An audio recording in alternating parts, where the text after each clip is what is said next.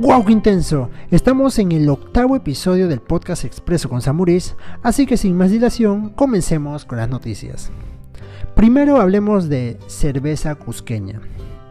¿Qué pasó con esta marca? Bueno, hace unos días, en Argentina, exactamente en Buenos Aires, un ciudadano mostró su inconformidad, su malestar, al acercarse a un mini market y al sujetar una botella de la cerveza cusqueña, vio de que en las letras chiquitas, en vez de decir hecho en Perú, decía hecho en Chile.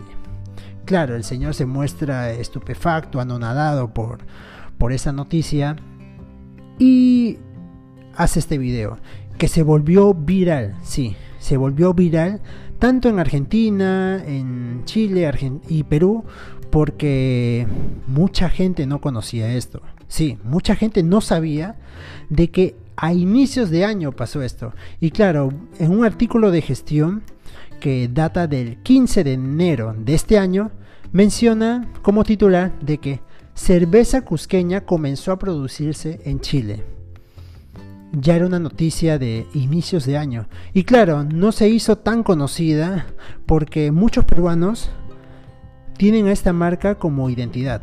Sí, como identidad. Y, claro, la empresa no quiso proliferar esto al saber cómo es el comportamiento de histórico, por decir así, entre Perú y Chile. Y por eso quisieron eh, bajar la guardia. y bueno, ahora que se hizo viral esto, vamos a ver cómo reacciona esta marca. Por otro lado, hablemos de pollerías y de dos de muy buena reputación.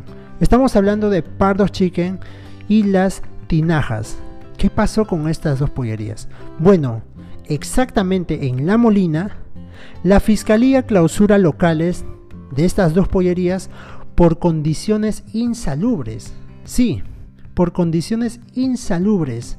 Y es que las autoridades encontraron insumos con fecha vencida, botellas de chicha sin fecha de vencimiento ni empaque, ambientes con poca limpieza, entre otras cosas. Y esto es lamentable. Es lamentable porque van perdiendo reputación. Y, y miren esto. Si dos marcas como estas tienen este tipo de condiciones insalubres, imagínense cuántas, no solo pollerías, sino pueden ser cevicherías, cuántos restaurantes pueden estar en las mismas condiciones y pueden estar cerca de nuestras casas. Hay que tener mucho cuidado con esto, porque a veces queremos eh, evitar la fatiga y comprar así sea en la esquina de nuestra casa y puede estar eh, en condiciones insalubres. Hay que tener mucho cuidado con esto y saber de dónde compramos nuestros productos. Por otro lado, LATAM retomaría vuelos nacionales en el Perú desde el 1 de julio. ¿Por qué digo retomaría? Porque todavía no está confirmado.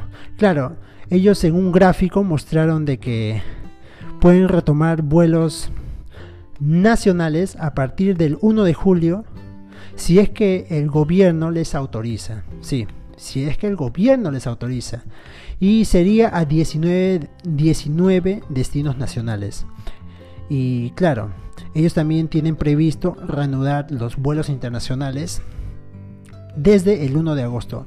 Vamos a ver cuál es, eh, cuál es el mensaje que brinda el Estado, el gobierno, por parte de ante el pedido de LATAM.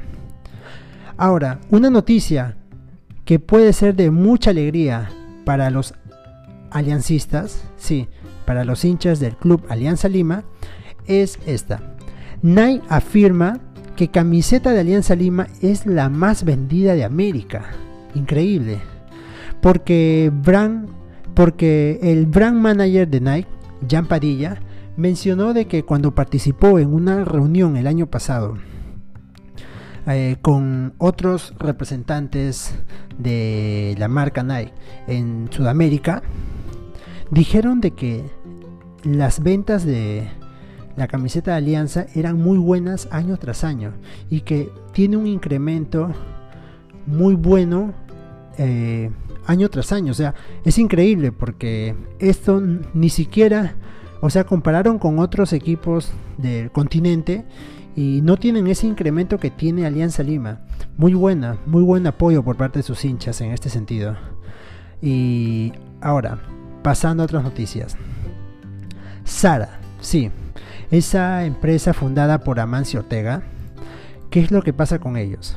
Bueno, anunciaron unas pérdidas de 409 millones de euros y bueno, ¿qué es lo que han hecho?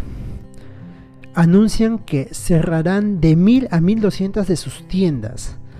Y lo más interesante es de que esta es la primera vez que registran pérdidas en su historia. Es que esta marca ha hecho muy bien las cosas desde que se, desde que se fundó y ahora y ahora eh, por este tema que es una amenaza que no lo pueden controlar, se vieron muy afectados.